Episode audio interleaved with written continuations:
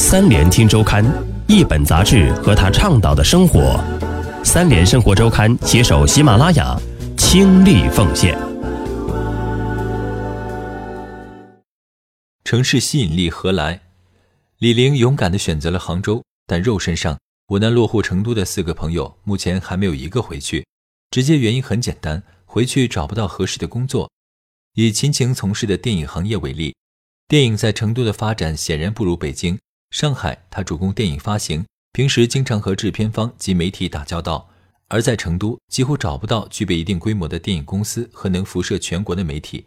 回去了也不知道自己能做什么，除了转行。落户了之后又干嘛？这似乎是很多大学生的困境。二零一八年春节后，在北京某出版社工作的中山大学硕士毕业生，在北京某出版社工作的中山大学硕士毕业生肖柳选择和女友结束异地恋，通过学历落户政策迁户到长沙。但从离开前几个月就开始找工作，到现在依然没找到契合的工作。长沙影响力较大的文化传媒单位就是湖南卫视及其芒果 TV。但只能给他合同工的低待遇，无法算在编制内。硬币的另一面是房住不炒下的楼市限购令，以及箭在弦上、随时可能再次暴涨的二线城市房价。包括秦晴在内，四个落户成都者都坦言，把户口迁到成都，很大一部分原因是出于购房的需求。一次工作中，秦晴接触到了一个地产公司高管，对方跟他分析，下一个房价最可能暴涨的城市就是他的家乡省会成都。因为这个城市目前的房价和他自身的定位严重不匹配，而他的一个表姐，她自掏腰包听了付费的小型购房投资讲座，上课的分析师分析到，成都未来还会有两波大涨，这让这些年本就对房价问题耳濡目染的年轻人感到焦虑。于是秦晴和表姐一起将户口迁到了成都，准备买房。落户的具体区域是天府新区，这是四川近些年举全省之力大力发展的国家级新区。按照成都市的规定，天府新区的户口可以买除高新区外成都市所有区县的房子。事实上，这一购房政策优惠使得天府新区在这轮学历落户争夺战中吸引了最多的落户数量。截至一月四日是五点四万人，包括我和朋友在内，所有人都想搭上这一趟末班车。但即使有了成都户口，购房资质依然洛阳纸贵。由于申购人数众多，二零一七年年底起。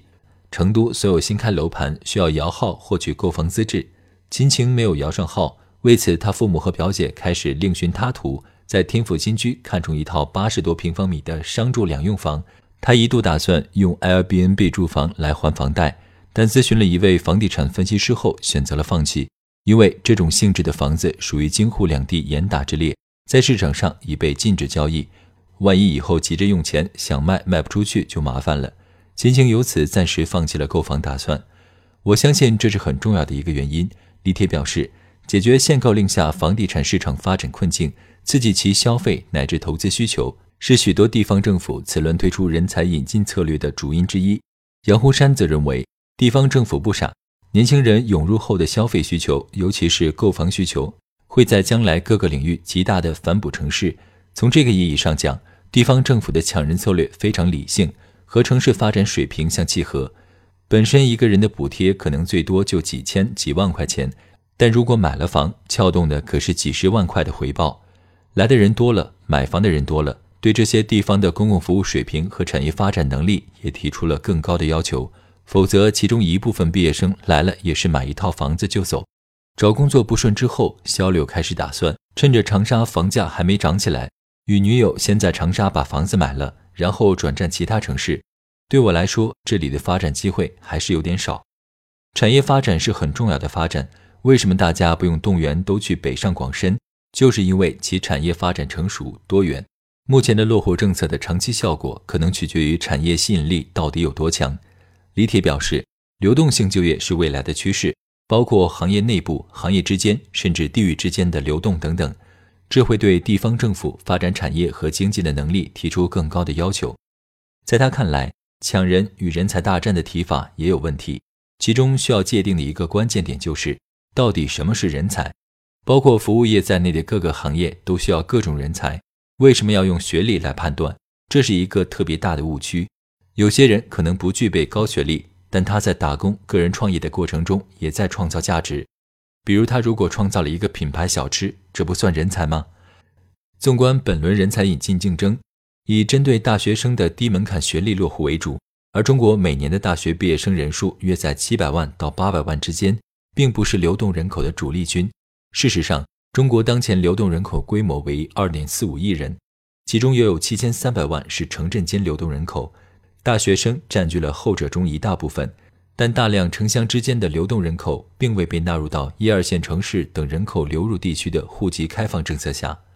这其实是对公共服务均等化的一种背离，还是停留在传统的城市发展思维上？李铁说，即使是互联网金融等新经济业态，也和城市传统产业有着很大联系。如果只将眼光盯着高端产业就业人口，忽视了人口就业结构的多元性，那么城市的活力和开放水平依然会受到限制。当大量招揽中高端人才时，他们的服务谁来提供？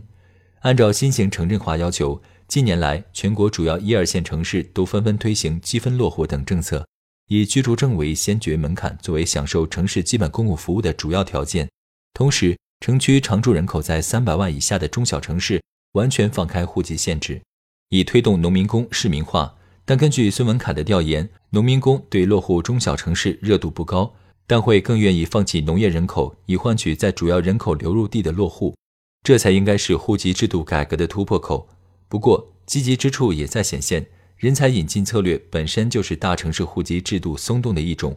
李铁说：“毕竟降低门槛了，有人能进来了，城市的活力会更高，进而吸引更多外来务工者进来，倒逼政策调整，